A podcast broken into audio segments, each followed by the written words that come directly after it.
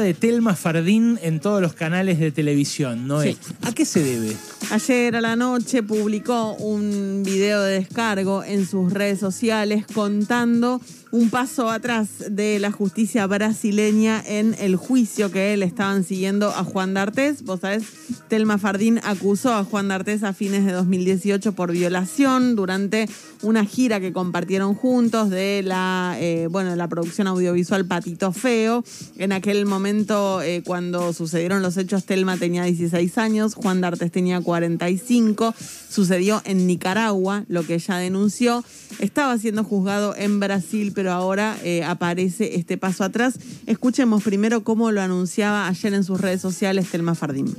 Nos encontramos después de que la justicia me escuchó a mí, escuchó a un montón de testigos. Y haberme escuchado a mí, eso significa un nivel de revictimización violento. Todo lo que hice entonces fue para nada, para que hoy tres tipos digan, no, no hay jurisdicción, cuando ya se habían expedido, cuando un juez ya se había expedido sobre el tema. El mensaje que se está dando hoy es un escándalo, es un mensaje de impunidad enorme. Bueno, ahí estaba el descargo de Telma que eh, durante su eh, el videito que subió dice algo que para mí es clave. Ella dice, cada vez que denunciamos alguna de estas cuestiones eh, mediáticamente, públicamente, hay un sector de la sociedad que nos dice, anda la justicia, anda a denunciar a la justicia.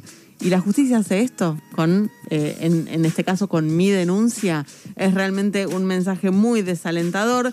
Lo que sucedió es que el Tribunal Superior de Brasil resolvió en una presentación que había hecho la defensa de Juan D'Artés a comienzos del juicio, entre noviembre y diciembre del año pasado, y resolvió a favor del pedido de la defensa de Juan D'Artés, diciendo que el juzgado que estaba llevando adelante el juicio, el juzgado del Fuero Criminal Federal de San Pablo, no tiene competencia para juzgar este delito en particular. Pero eso no lo podían decir al principio. Bueno, en la justicia argentina ese tipo de planteos tienen que resolverse al principio justamente por esta situación. Claro. La justicia brasileña no tiene eh, la misma metodología y eh, aparece esta decisión en este momento. Me acuerdo que cuando empezó este juicio, algunos decían, sí, la justicia brasileña está más avanzada que la nuestra, es más progresista, está más preparada para atender situaciones como esta.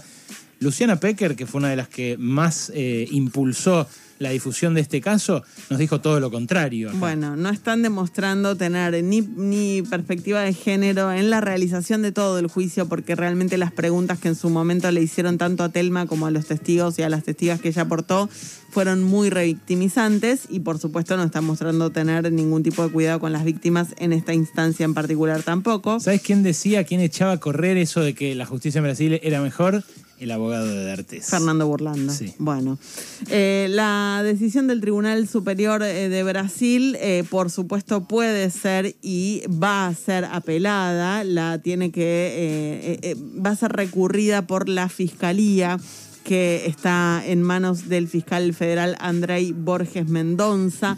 Eh, ¿Por qué la va a presentar la fiscalía? Porque Telma no tiene abogados propios en esta causa en Brasil, básicamente porque es carísimo tener designados abogados en Brasil, entonces por eso se está eh, haciendo cargo de todo el proceso el fiscal y va a recurrir esta decisión del Tribunal Superior de Brasil que deberá ver si eh, la revisa.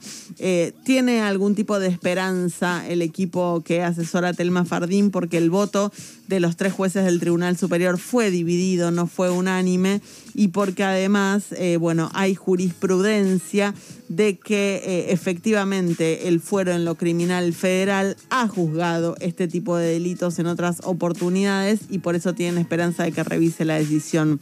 Eh, como escuchábamos recién de Boca de Telma, en este juicio que se ha desarrollado con una investigación que abarcó al a los ministerios públicos fiscales de tres países distintos, de aquí de la Argentina, eh, que es a donde ella vive, a donde D'Artés vivía en el momento de la denuncia, que eh, también incluyó al Ministerio Público Fiscal de Nicaragua, que es donde sucedieron los hechos, y al Ministerio Público Fiscal de Brasil, que es a donde se profugó Juan D'Artés.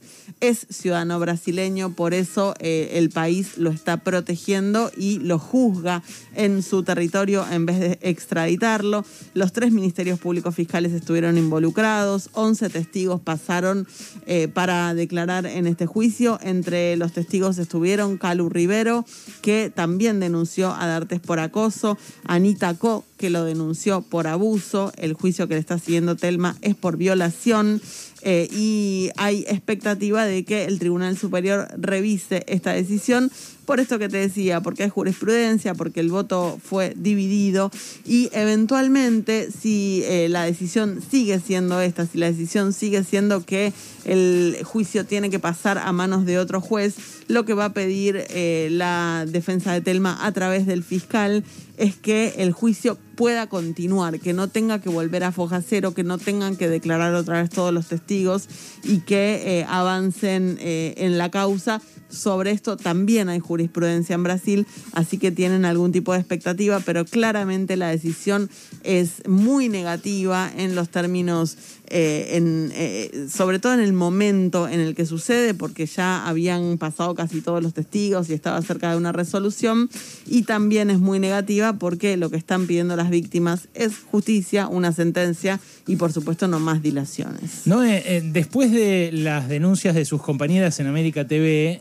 eh, Antonio Laje se tomó unas largas vacaciones. Las denuncias de sus compañeras incluían eh, acoso laboral, incluían mensajes impropios, incluían eh, toques incluso a algunas de ellas y mucho trauma, ¿no? Porque las presionaba, según su relato, les exigía más que a otros compañeros varones. Él, cuando se disculpó llorando, eh, dijo que eh, esto era parte de la exigencia del aire, cosa que a mí me pareció que era un verso, te soy franco, pero bueno, cada uno lo, habrá leído como quiso.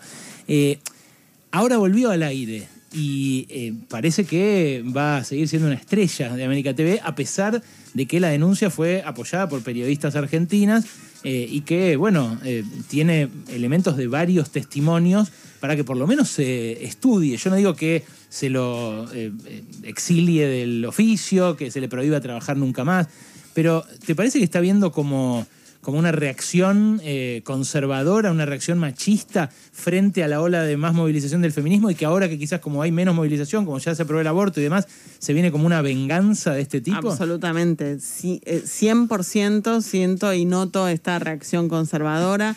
Respecto de lo del AGE puntualmente, hay algunas cuestiones que es importante tener en cuenta.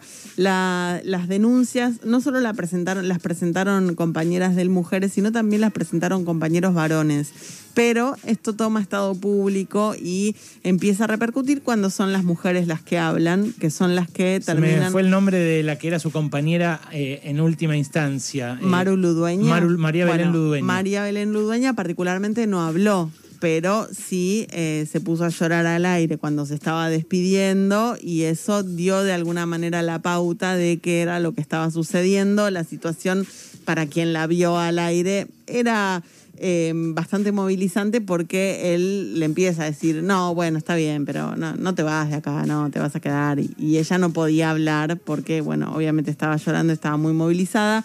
Eh, pero sí hay otras compañeras que lo han denunciado, no solo públicamente, sino también eh, en la justicia. Nosotros hablamos con una de ellas acá, una que ahora trabaja en Crónica eh, y que se tuvo que ir de América por eso. Eugenia Morea, efectivamente. Yo lo digo porque la China le decían, ¿no? me parece, bueno, no sé, cuando la entrevistamos.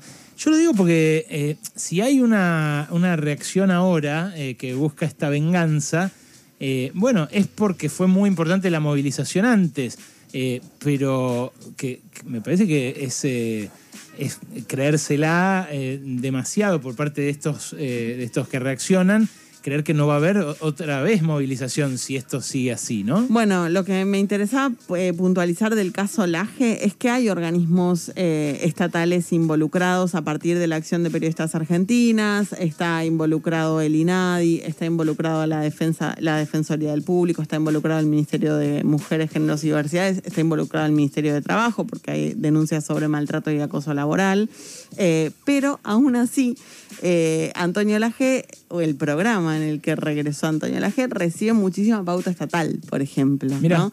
Entonces hay ahí también, de alguna manera, un doble discurso del Estado en este punto, que por un lado sanciona leyes como la ley Micaela, sanciona leyes como la de equidad en medios de comunicación, eh, incluso, bueno, eh, inaugura con el gobierno de Alberto Fernández este Ministerio de Mujeres, Géneros y Diversidades, pero a la vez sigue apoyando económicamente a personas que han sido denunciadas tanto públicamente como en la justicia por eh, violencia de género, por acoso laboral, por maltrato laboral.